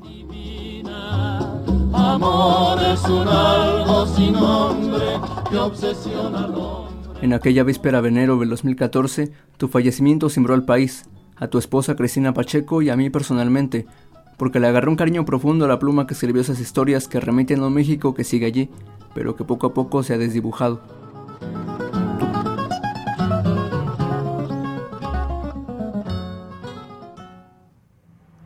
Bien, pues es parte de este trabajo, de estos podcasts que nos estabas platicando, Karina, que se van a poder escuchar, este trabajo que se hizo para Universo de Letras y que, pues bueno, me parece que una, una muy buena idea para que ustedes también puedan participar y nos puedan, nos puedan eh, ofrecer este, este trabajo. Nos decías eh, eh, dónde lo podemos escuchar y que solamente todavía apenas están dos. Sí, pues los pueden escuchar en la en las redes sociales de Corriente Alterna. Eh, se están subiendo, pues sí, los podcasts. Y bueno, creo que también en Universo de Letras. Muy bien. Bueno, también está en la línea telefónica, Karina, está Aranza Alvarado, que también participó dentro de este proyecto. Y bueno, pues también te saludamos con mucho gusto. Aranza, buenas tardes tardes, Deyanira. Un gusto saludarte y también a toda la auditorio. Igualmente, pues ahí te, te, veíamos en una de estas mesas en la página de Universo de Letras. Y bueno, pues platícanos también de este, de ese trabajo. Hubo algunas mesas y, y tú participaste en alguna de ellas como moderadora. Cuéntanos. Bueno, Deyanira, pues fue un encuentro en torno a estas jornadas sobre la publicación de inventario de José Emilio Pacheco esta gran columna que publicó pues ya durante 40 años, primero en Diorama de la Cultura, en el periódico Excelsior y después en el semanario Proceso. Y bueno, ayer tuvimos la oportunidad, el gustazo de platicar pues con cuatro escritores importantes de nuestro escenario contemporáneo de la literatura, Rosa Beltrán, Ana García Bergua, Eduardo Antonio Parra, que por cierto ayer también ganó un premio, y Benito Taibo. y la verdad es que fue una charla verdaderamente deleitosa en la que en lo personal a mí como moderadora pues me dejaron un poco boquiabierta porque cada uno recuperó aspectos importantes de José Emilio desde su aspecto narrativo, ¿no? Tanto con las batallas en el desierto, que es una publicación fundamental para muchos de los lectores mexicanos, como de su etapa como editor, como de esta persona humana de que, que no le da nada ajeno, ¿no? Y también de este personaje literario que era además eh, muy fundamental para la vida literaria de, pues, de los setentas y también de la primera década del siglo XXI. Entonces, pues fue una charla muy muy deleitosa de Yanira. La transmitimos ayer y pues bueno, fue un trabajo que, que nos dio mucho gusto participar en Corriente Alterna. Claro, y que además se, encuentra todavía ahí por si alguien quiere eh, pues escucharla, verla, ahí está alojada en, en, Universo de Letras por si por si gustan escucharla. Y Aranza, pues también tenemos un poco justamente de ese trabajo, si te parece bien, vamos a escucharlo. Por supuesto. Adelante.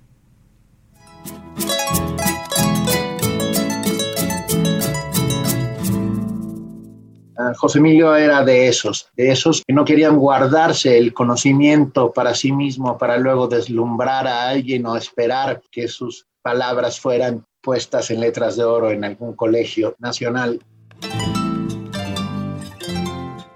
Así que la mirada de José Emilio siempre fue nostalgiosa, aún te digo, para lo que nosotros no habíamos vivido, eh, y esperanzadora al mismo tiempo, y con un sentido moral muy profundo.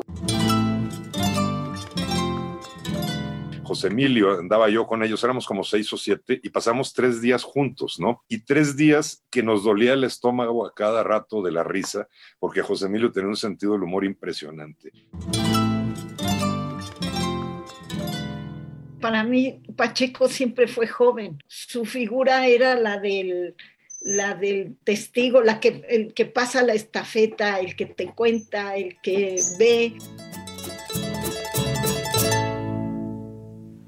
Pues Aranza, un poquito de lo que pueden escuchar en esta conversación de la cual nos has platicado, de esta, esta mesa tan interesante.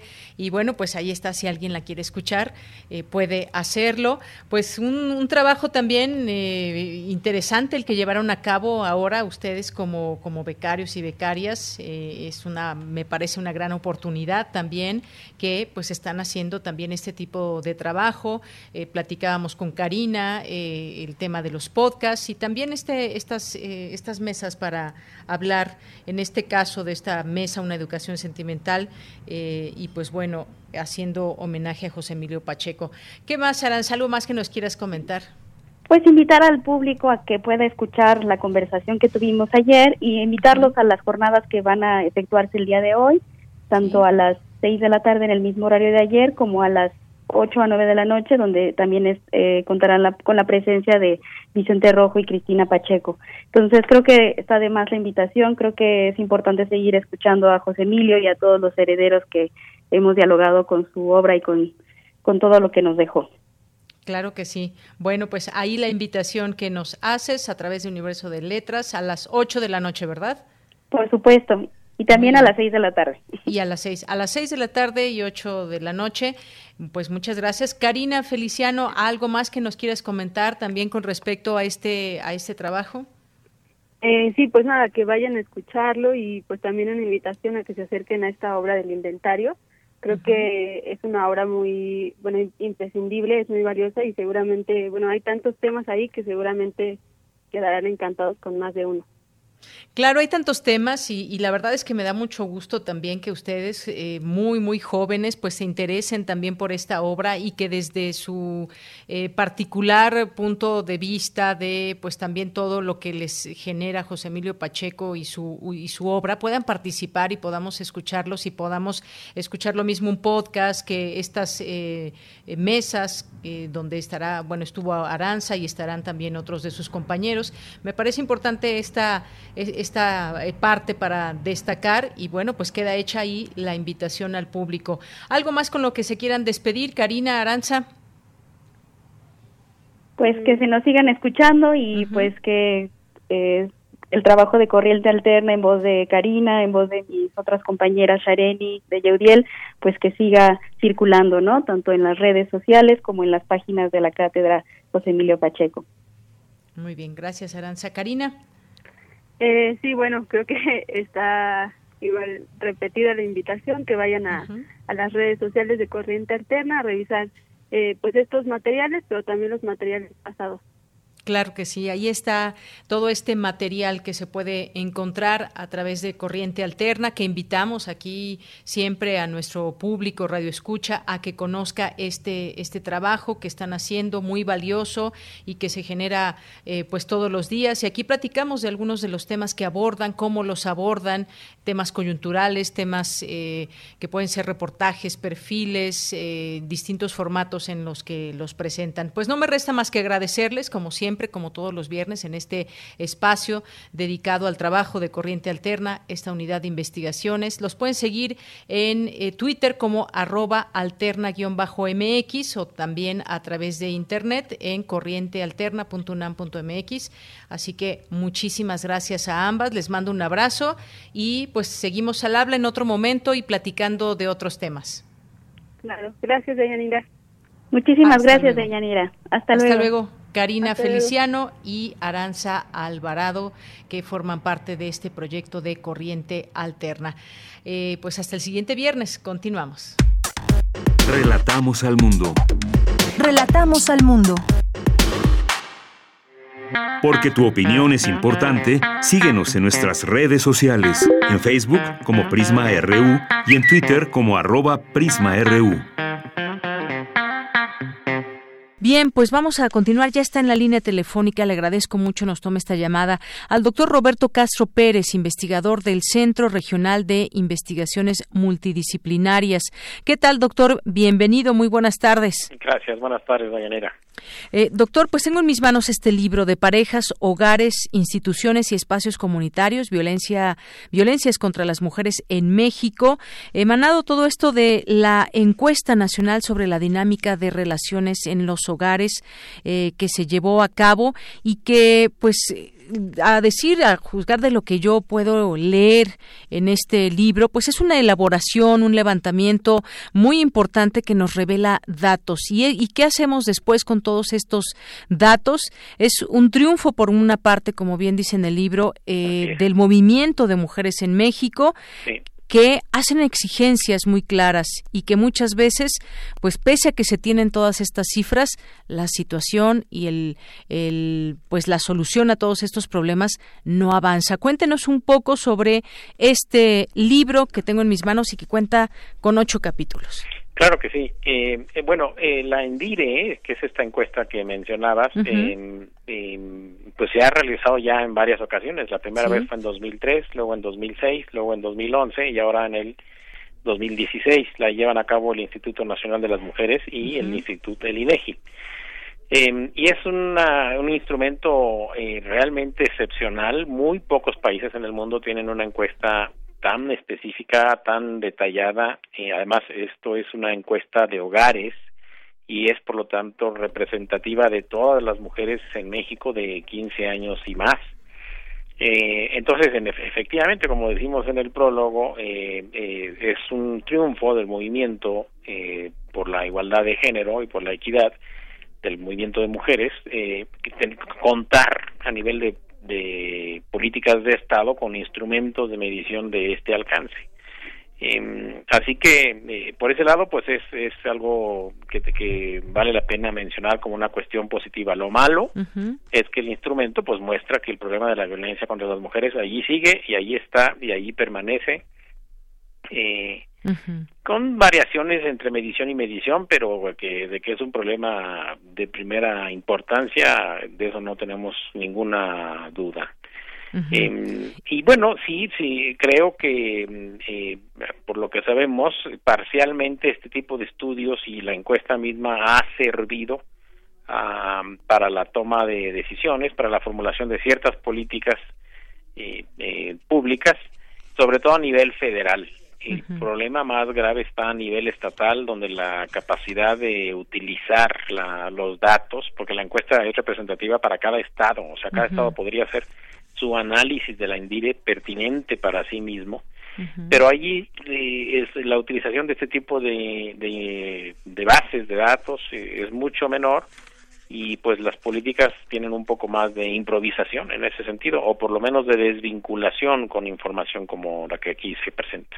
Así es. Y bueno, pues vamos descubriendo aquí también toda esta información en los capítulos, cómo se va digiriendo, cómo nos la muestran a, los lectores y eh, pues eh, estudios también recientes de violencia contra las mujeres se siguen encontrando también pues estas barreras cuando cuando ya se visibiliza se hace visible toda esta violencia desde muchos ámbitos y que ya lo, lo vamos a platicar en unos momentitos más eh, también se encuentra pues esta barrera de quién atiende eh, digamos estas em, estos requerimientos de las mujeres que son víctimas de violencia y pues muchas veces ahí queda justamente esta barrera es incluso viene desde las propias instancias que se encargan de proteger a las mujeres. Exactamente, la encuesta y tiene eh, preguntas que permiten explorar cómo qué decidieron hacer las mujeres que sufrieron violencia, cuántas decidieron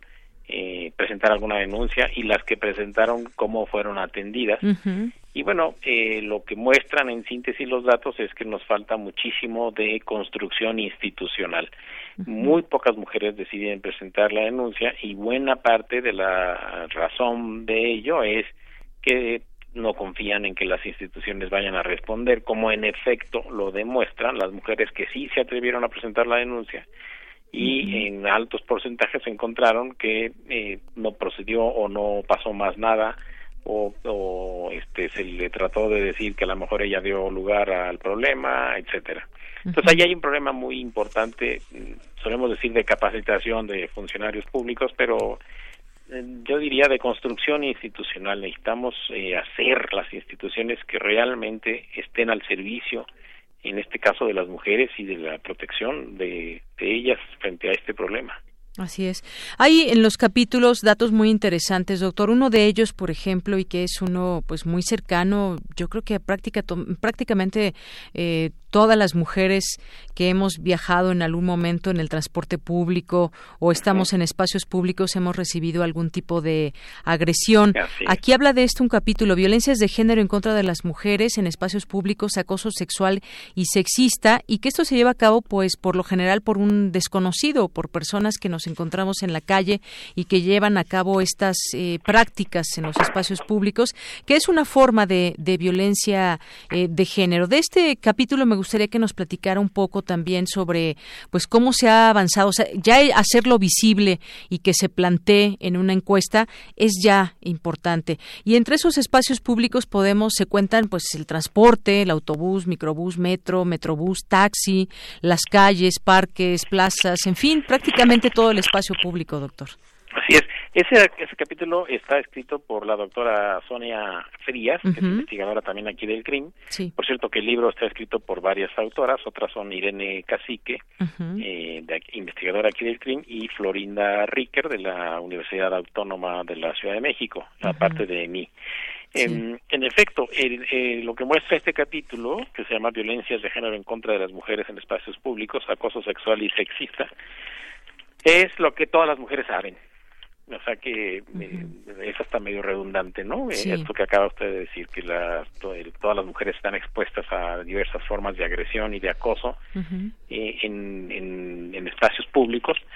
Y el problema de fondo, más allá de las cifras, que son realmente pues impresionantes, es que la desigualdad de género se muestra incluso en la manera como nos apropiamos o no de los espacios públicos los espacios públicos son masculinos, por eso las mujeres no pueden andar tranquilamente eh, por la calle con la seguridad de que también el espacio público es de ellas. eh, y si bien eso lo sabemos por la vía de la experiencia a través de las mujeres y a nivel conceptual por la vía de la teoría feminista, un capítulo como este lo que permite mostrar es a nivel de números cómo está la cosa, ¿no? Y bueno, pues no tenemos nada nuevo que descubrir salvo que el análisis que propone Sonia Frías es un análisis muy detallado con porcentajes para eh, por ejemplo, el tipo de agresiones que sufren las mujeres en la calle, desde si les eh, dicen eh, pues lo que se llama piropos, pero yo digo que si son piropos groseros, pues no son piropos, pero así está en la encuesta. pues sí, desde miradas, palabras, gestos. o agresiones, como. o agresiones incluso de llegar hasta tocar a las personas, a las mujeres. Eh, y, y, los datos deberían ser eh, que 0% de las mujeres sufrieron mm, todas estas cuestiones y pues no es así. Eh, tenemos, por ejemplo, que en, alrededor del 30% de las mujeres reportan haber sufrido en el último año eh, agresiones en el transporte público. Sí. Este, más del 85% reportan haber sufrido agresiones en, en, la calle, en el parque, en el mercado, en tianguis.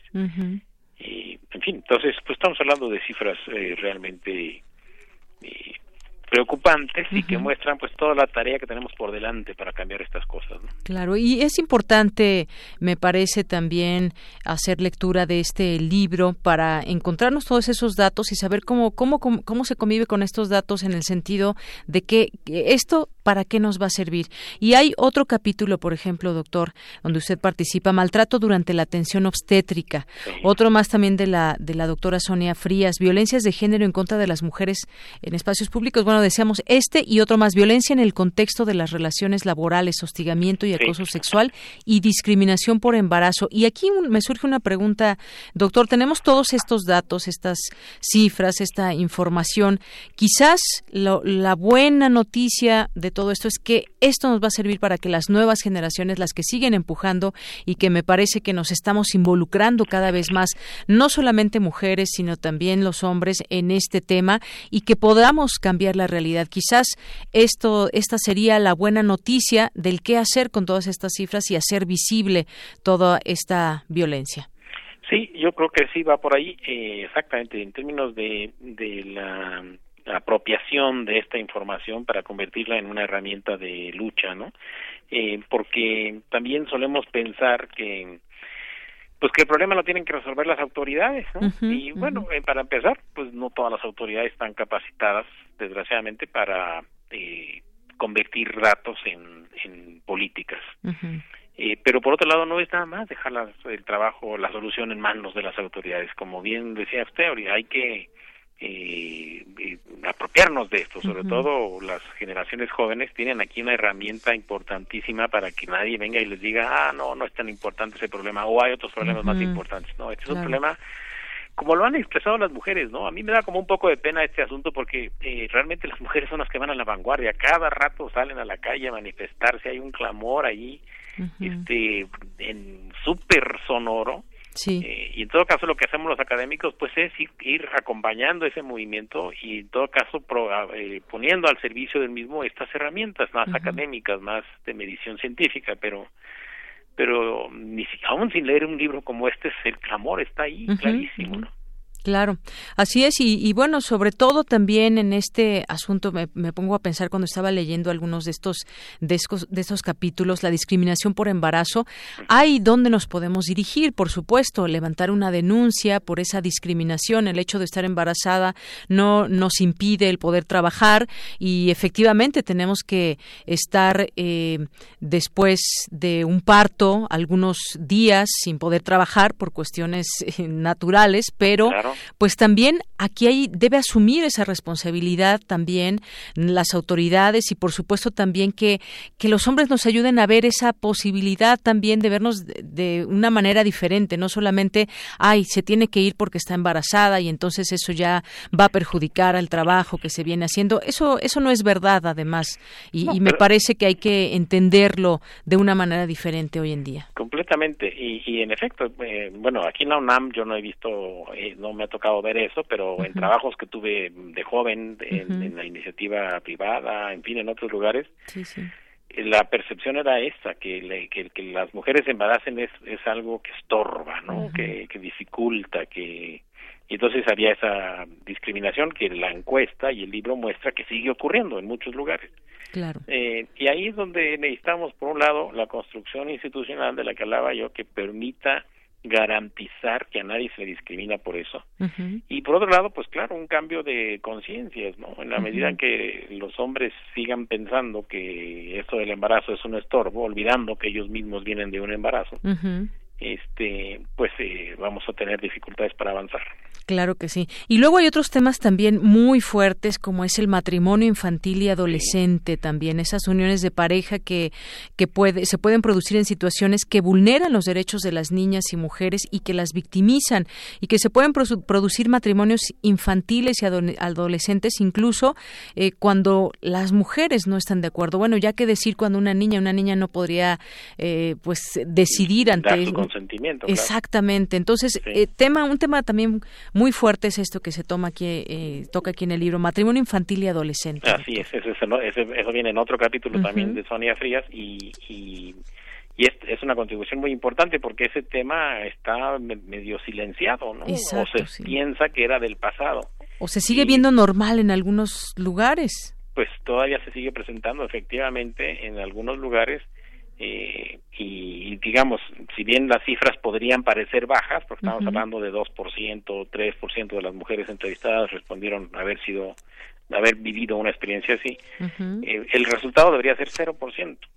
y, y 2% de todas maneras son cientos y cientos de mujeres eh, que respondieron o que representa el, el eh, o sea que está hablando de cientos de mujeres que han tenido esa experiencia. Entonces, eh, sí, tenemos ahí un rezago impresionante todavía en términos de, vigencia de derechos de las mujeres. Claro, y, me parece también que es muy interesante poder leer el libro porque a nosotras nos nos eh, nos permite también conocer esos derechos, conocer qué se está haciendo, pero también estas cifras, por ejemplo, y, también estos enfoques. Hay un capítulo también de la doctora eh, Frías que se llama La violencia que se ejerce y que se padece en la familia de origen y en la infancia, y justamente habla de la familia de origen, que ahí se producen las primeras experiencias de violencia y victimización de género de, de las mujeres. Entonces, si nosotros lo entendemos, nosotras y nosotros lo entendemos, pues podemos dar pauta para que eh, a la hora de pues hacer una familia no repitamos patrones que quizás han estado equivocados durante mucho tiempo. Exactamente, y yo creo que el libro deberían leerlo en primer lugar los hombres. Sí, me parece que sí. La mayoría de los hombres piensan que es un tema secundario o, irrelevante y pues no, es, es un tema gravísimo. Y en efecto, eh, en este capítulo y en otras investigaciones que hemos hecho con la doctora eh, Frías, este, hemos mostrado cómo eh, pues sí, es eh, la violencia, la gente que sufre violencia en la infancia tiene más riesgo. Es una cadena. Tiene la gente que sufre violencia en la infancia tiene más riesgo de sufrirla en la escuela o de ejercer bullying y los que sufren o ejercen bullying tienen más riesgo de sufrir o ejercer violencia en el noviazgo y estos tienen más riesgo de sufrir o ejercer violencia en la pareja y estos a su vez de ejercer o sufrir eh, violencia sobre los hijos. Entonces es un círculo que este, se repite generación tras generación, pero pero que al mismo tiempo es un círculo con un montón de ventanas de oportunidad. Hay que hacer intervenciones en la familia, en la escuela, con los pequeñitos, en el noviazgo, etcétera, ¿no? Entonces se puede pensar en una estrategia que desarticule el problema en múltiples frentes a la vez. Así es. Este libro abona en mucho a todo esto para eh, tratar de comprender y entender este tema.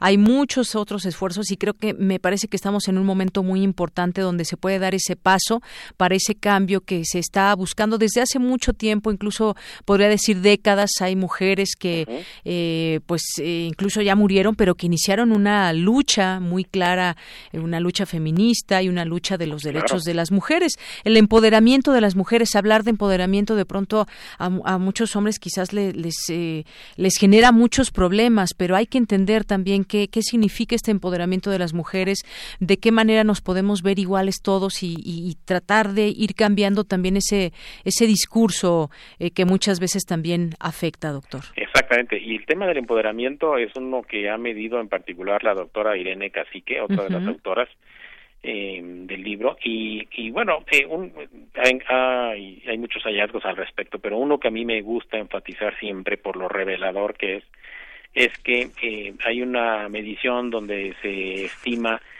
cómo se reparte el trabajo del hogar eh, entonces, pues, claro, claro la, la, mayor parte del trabajo del hogar recae sobre las mujeres siempre, ¿no? Sí, el trabajo doméstico, el trabajo doméstico. Pues, debe hacerse en pareja, ¿no? Claro, pero en la medida en que aumenta el eh, la participación de los hombres, lo que llamamos la corresponsabilidad, no que ayudan, sino que son corresponsables en el trabajo del hogar, este disminuye dramáticamente la violencia contra las mujeres.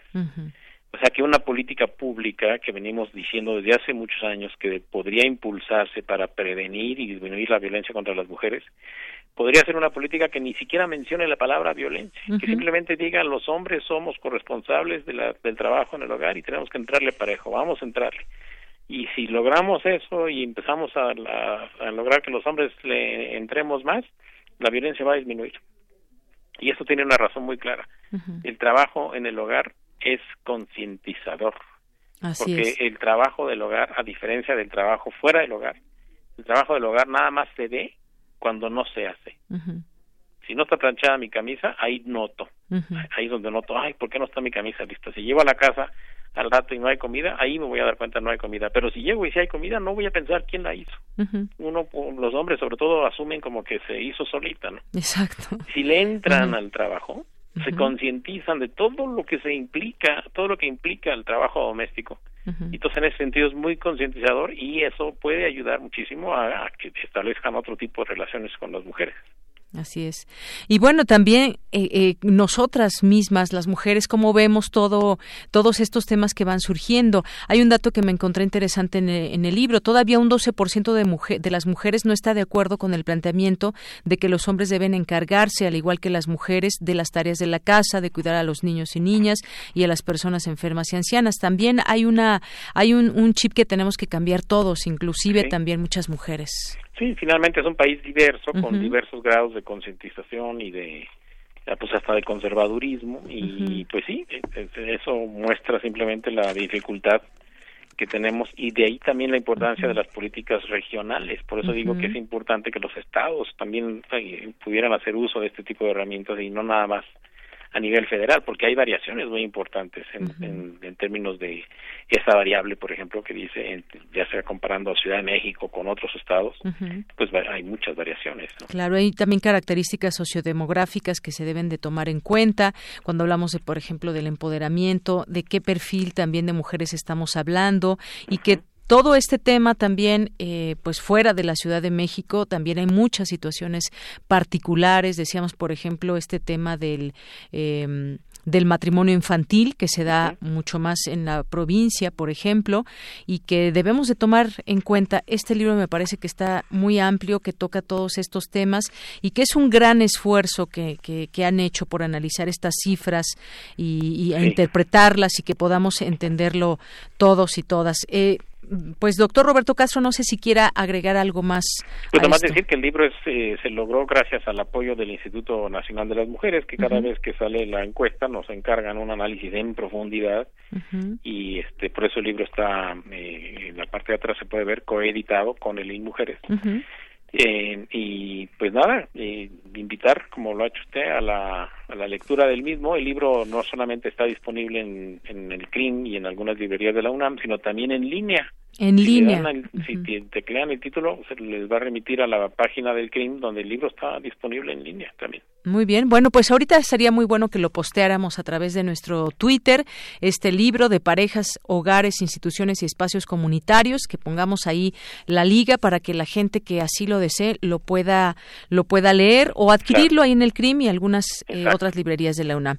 Doctor, pues ha sido un gusto platicar con usted. Pues igualmente, muchísimas gracias. Hasta luego. Hasta luego. Muy buenas tardes. Fue el doctor Roberto Castro Pérez, investigador del Centro Regional de Investigaciones Multidisciplinarias, y pues ojalá que mm, la gente que le haya interesado el tema lo pueda leer más a detalle, incluso trae ahí gráficas y trae por estados eh, datos muy, muy interesantes. Continuamos.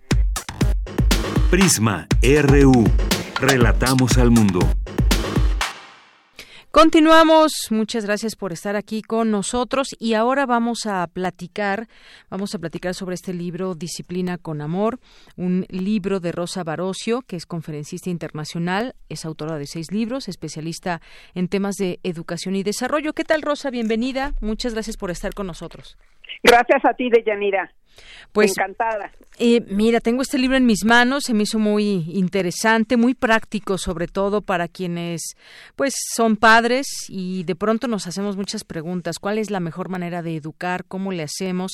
Y aquí, bueno, pues hay situaciones eh, ilustradas que nos presentas en el libro y, pues, sobre todo también, eh, pues, lectura de soluciones prácticas a problemas cotidianos para educar, como dices, con el corazón abierto. Adéntranos un poquito en este libro y posiblemente pues te haré algunas preguntas de aquí del contenido que tú nos presentas. Eh, cómo no, muchas gracias, Deyanira. Fíjate que, bueno, este es mi séptimo libro y tiene el título de Soluciones día a día porque creo que los padres hoy están muy apurados, muy ocupados, muy estresados y están buscando pues eh, como una orientación muy clara y muy directa para situaciones que vivimos todos los días con, con los hijos. Queremos mucho a los hijos, pero a la hora de estar en, eh, en el desayuno, llevándolos a la escuela, en el momento en que te hacen el berrinche, en que se enojan, en que te gritan, en que lloran, en que te hablan de la escuela y, y, se quejan, este, a veces no sabemos cómo eh, lidiar, cómo responder de una manera que por un lado sea respetuosa, pero por otro lado sí pongamos límites y ayudemos a los hijos a aprender a, salir adelante en una realidad que va a traer situaciones frustrantes, porque fíjate que eh, de Yanira, eh, la tendencia hoy en día es a querer que los hijos estén felices y, y también hay otra hay otra eh, otro concepto que ha tenido una gran influencia en los padres, yo creo, de la psicología educativa es no los vayas a traumar. Entonces imagínate la combinación, no los vayas a traumar y tu hijo tiene que estar feliz. Y entonces mm, nos abocamos a, a no poner límites y a tratar de complacerlos. Y eso está creando hijos muy intolerantes a la frustración, se les viene el mundo abajo por cualquier cosa. Eh, tú sabes que, bueno, el, el, el, nivel de suicidio en jóvenes es, es muy alto, no ha disminuido. Eh, y por otro lado, eh, hay que enseñarles cómo manejar sus emociones, porque eso es lo que va a traer esa salud emocional que todos los padres quieren. Entonces, sí, por supuesto que se vale que querramos hijos felices, pero hay que saber que la felicidad no estriba en comprarles todo, darles gustos, no poner límites. Eso lo único que crea son hijos consentidos, hijos eh, impacientes, hijos que muy demandantes que eh, no están preparados para lidiar con la con los problemas y las frustraciones de la vida diaria. Así es. Y bueno, aquí nos presentas ejemplos que son pues típicos cuando hacen berrinche, qué hacer y qué no hacer, por ejemplo, basado en este conocimiento eh, pues de la educación. Hay algunos ejemplos muy claros que seguramente en algún momento quienes somos eh, padres o madres nos identificamos en algún momento. Hay una pregunta que tú pones aquí, ¿cómo logro que mi hijo practique el violín? Y bueno, pues necesito necesita practicar todos los días a la misma hora, pero pues no quiere. ¿Cómo le hacemos para lograrlo? Y aquí nos, nos das algunas, algunas posibilidades de cómo hacerle. O, por ejemplo, pues cuando se ponen justamente eso que hablabas, de pronto creemos que darles, darles todo lo que piden es eh, finalmente algo positivo, porque pues ya no van a ser berrinche, los vamos a tener, eh, entre comillas, contentos durante el tiempo que les dure el gusto con el producto adquirido, pero no es precisamente lo mejor y aquí lo vas explicando. Esa disciplina tiene que ser con amor, pero también tiene que ser muy clara y que la vaya entendiendo el niño. Y aquí te vas algunas edades de las que hablas desde pequeñitos, meses, tres, cuatro años, hasta la adolescencia. Y hay que tener también en algún punto firmeza, que esto no quiere decir que los castiguemos, que les peguemos, que los agredamos. Exactamente. Exactamente, Deyanira, porque fíjate que estamos tratando de desechar esa actitud, ese, esa, ese autoritarismo con el que fuimos educados muchos de generaciones pasadas y cuando queremos rechazar algo, la tendencia es a irnos al polo opuesto.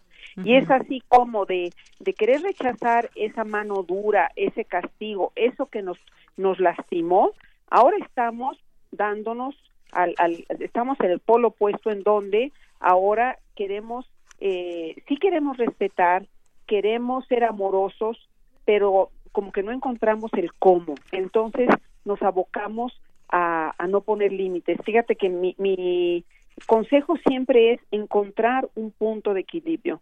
Me gusta decir ni muy, muy, ni tan, tan ni muy duros, pero tampoco convertirnos en estos transatlánticos, ¿verdad? En donde el hijo ya es el que manda, el hijo es el que decide y nosotros estamos debilitados como padres sin un sentido claro de autoridad, entendiendo que autoridad no es autoritarismo.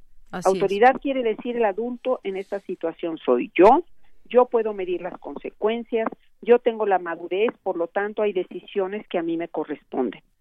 Entonces, esa, eh, eh, fíjate que este libro es eh, de Yanira como una condensación de muchos años de estar dando conferencias a padres. Y traté de hacer este como comprimido para que se dijera de una manera fácil.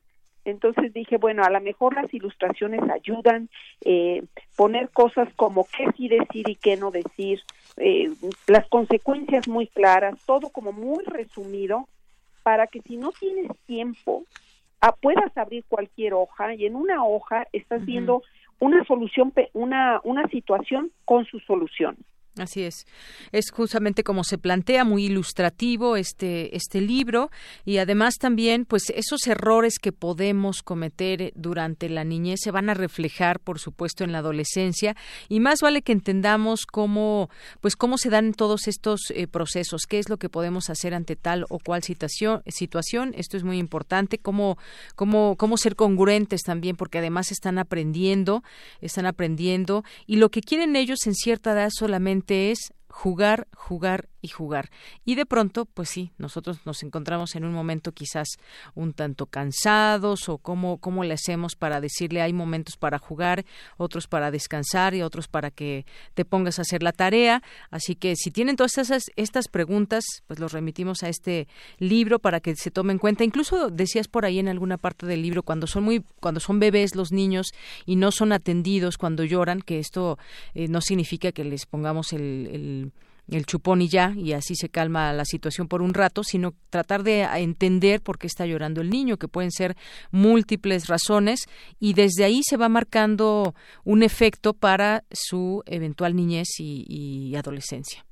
Exactamente, exactamente. Fíjate que traté en el libro de Yanira de, de, dar eh, y, y plantear situaciones desde el bebé hasta el adolescente, porque eh, lo que de lo que se trata es de encontrar y, de ver cómo en todo ese transcurso en que vas acompañando a tu hijo, en, en estas distintas etapas, es importante entender los procesos que están viviendo en cada etapa, pero finalmente el acercamiento respetuoso siempre es el mismo, siempre es el mismo, siempre es tomarlo en cuenta, pero sin perder nuestro lugar de padre. Es decir, empatizo contigo, eh, trato de entender qué te está pasando, qué está sucediendo, pero no me pierdo ahí, no me fusiono contigo, eh, eh, me acerco, me conecto, pero siempre recordando el adulto soy yo, a mí me corresponde tomar la mejor decisión. Entiendo, hija, que estés furiosa porque no puedes ir a esa fiesta. Entiendo que te encantaría que te diera el permiso, pero no te lo puedo dar porque corres riesgo, tienes 13 años, hay alcohol y no vas a ir.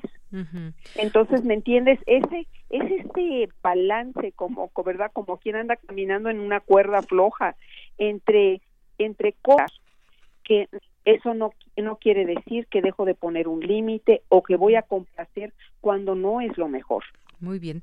Bueno, Rosa, pues me ha dado mucho gusto platicar contigo sobre este libro que has escrito y bueno, hay que recordar que justamente, como nos dices, desde una edad muy temprana y tocas aquí el tema hasta la adolescencia, ¿cómo vamos a llegar a, con ese o esa adolescente tras eh, pues los años que tuvo de niñez y creo que es válido hacernos muchas preguntas eh, qué necesitamos para distinguir o saber que estamos realmente educando bien eh, y haciéndolo de la mejor manera quisiéramos hacerlo pero en el camino pues a veces cometemos también errores y lo mejor será pues ayudarnos de materiales también que nos permitan entender qué pasa en la educación de nuestros hijos. Así que muchísimas gracias por estar con nosotros de Yanira, encantada y bueno, gracias. Este libro Soluciones Día a Día, de veras es mi, mi, mi última, mi última creación de la cual estoy sumamente orgullosa porque creo que eh, sí les puede dar una ayuda muy concreta y muy práctica. Gracias, de Yanira. Muchísimas gracias a ti, Rosa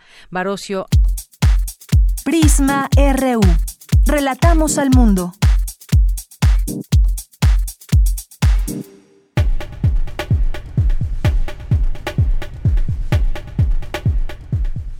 Esto fue Prisma RU en este día 25 de diciembre del año 2020. Ha sido un gusto acompañarles todo el equipo de Prisma RU que hace posible esta transmisión, estos contenidos que esperamos que disfruten en esta temporada para muchos de vacaciones, que quizás unas vacaciones donde no se pueda o no se deba eh, estar saliendo como normalmente se hace en estas épocas, pero le deseamos todo lo mejor. Ya es viernes y lo esperamos el próximo lunes en estos micrófonos estará mi compañera Virginia Sánchez los días siguientes, así que pues acompáñenos. Esto, esto fue Prisma RU y se despide de ustedes de Yanira Morán.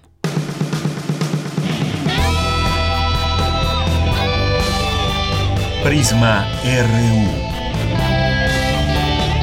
Relatamos al mundo.